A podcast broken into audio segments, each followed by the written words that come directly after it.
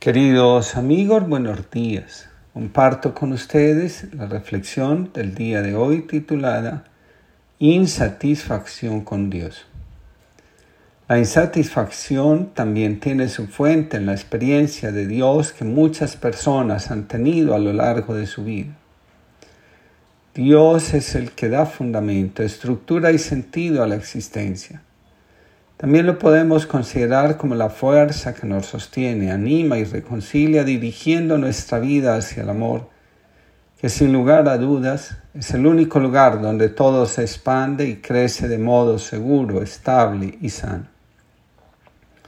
Muchos han convertido la perfección en su Dios. Y cada vez que tienen que ver en el espejo de la vida sus debilidades, vulnerabilidades y fracasos, se desaniman. Sienten que Dios es sumamente exigente. En realidad, son más sus expectativas que el verdadero Dios, el que anunció Jesús, quien las desanima. Alguien le dijo a un sufí, enséñame a rezar. El sufí dijo, no solo estás ya rezando, sino que una parte de tu mensaje está completamente ocupada en la oración. Él respondió, no te comprendo, porque he sido incapaz de rezarle a Dios durante muchos meses por una razón u otra. El sufí le dijo, tú dijiste enséñame a rezar, no mencionaste a Dios. La oración en la que has estado ocupado durante todo este tiempo es oración hacia tus vecinos, porque constantemente te preocupa lo que puedan pensar de ti. Es oración permanente a un ídolo de dinero, porque eso es lo que quieres. Es también una oración hacia una imagen de seguridad y otra de abundancia. Cuando tienes tantos dioses y tanta oración como una parte permanente de tu ser, ¿Acaso es sorprendente que no haya sitio para otra clase de oración? Otros, cuando miran su vida, ven que hay tantas equivocaciones, tantas dificultades y tantos sufrimientos vividos y causados, que terminan convenciéndose que nunca van a lograr ser buenas personas. Vivir con mala conciencia se vuelve una carga sumamente pesada no solo porque nos roba la paz interior, sino porque termina animando al ego a acciones que aunque parezcan llenas de generosidad, están al servicio de continuar alimentando la culpa. Con frecuencia,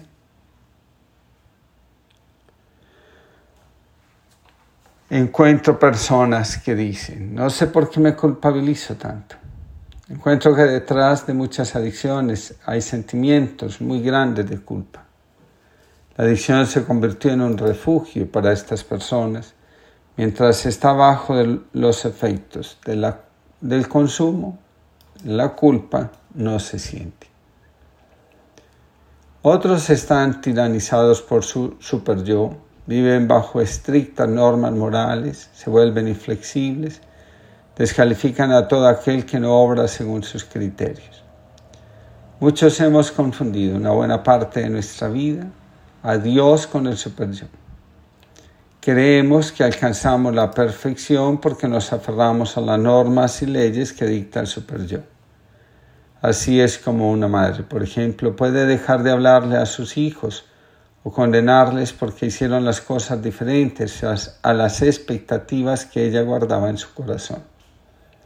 También está el padre que amenaza con dejar de apoyar al hijo si no sigue la dirección que le establece.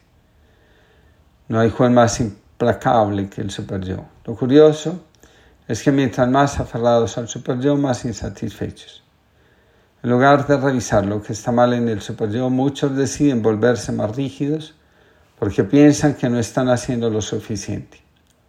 La hipocresía tiene su origen en el super yo.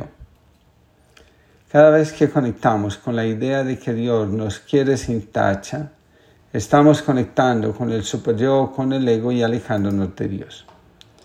Dios nos quiere reconciliados con nosotros mismos, liberados de aquello que nos esclaviza e impide ser, capaces de ponerle freno a lo que nos apabulla y no nos deja ser. Jesús nos enseñó que frente a la vida no cabe el juicio severo, el prejuicio, la culpabilización, el rigorismo moral ni la autosuficiencia o afán de creernos mejores y por encima de los demás. Jesús nos reveló que la misericordia, la ausencia de juicio ante la miseria humana y la acogida del otro como es, conduce hacia el Padre con mayor certeza y confianza. De ahí su continuo rechazo a quienes, por defender la ley, sacrificaban la dignidad propia y la del otro.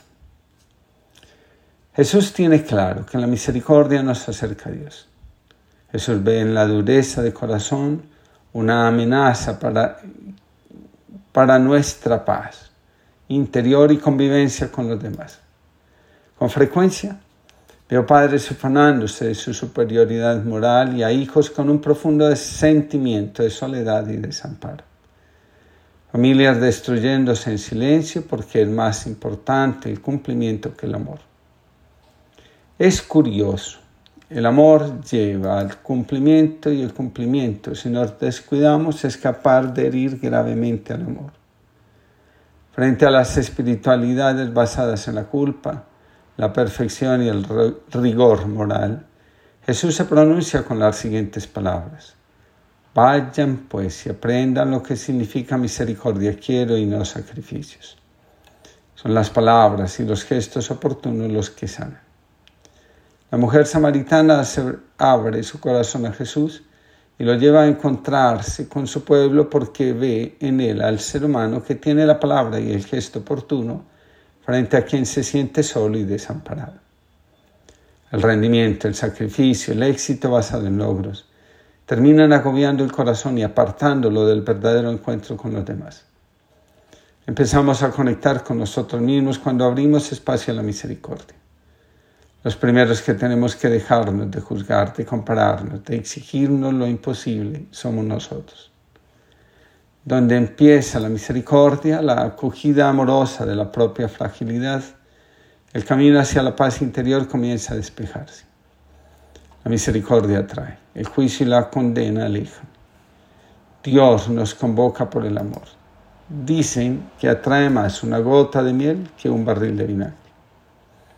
La insatisfacción con Dios proviene de la forma como nos relacionamos con Él. Dios, como nos lo reveló Jesús, permanece siempre en el amor. Escribe el Papa Francisco, solo el amor de Jesús transforma la vida, la vida, sana las heridas más profundas y libera de los círculos viciosos de la insatisfacción, de la ira y la lamentación.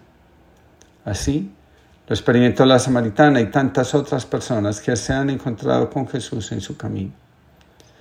Muchos tienen la imagen de sí mismos como personas que deben ser perfectas, exitosas, valientes, estar en la onda, ser reconocidas, etc. En estas imágenes está la fuente de la insatisfacción.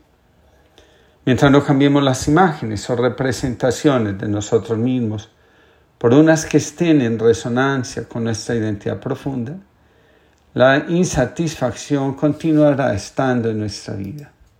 Dios, a través de Jesús, nos revela nuestra verdadera imagen.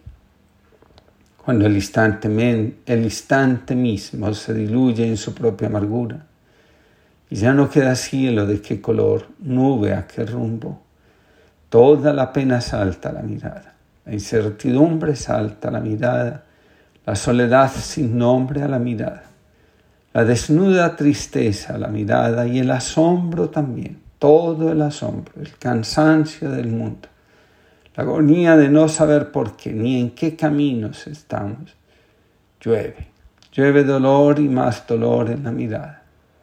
Qué preguntas sin fin, ¿a qué la vida para tanto morir en la mirada? Se inunda de neblina la mirada y ya no encuentra sosiego ni respuesta a tanto desamor que amarga el mundo. Y cuando el llanto llena los aljibes, se deshojan los ojos desbordados. Antonia Álvarez.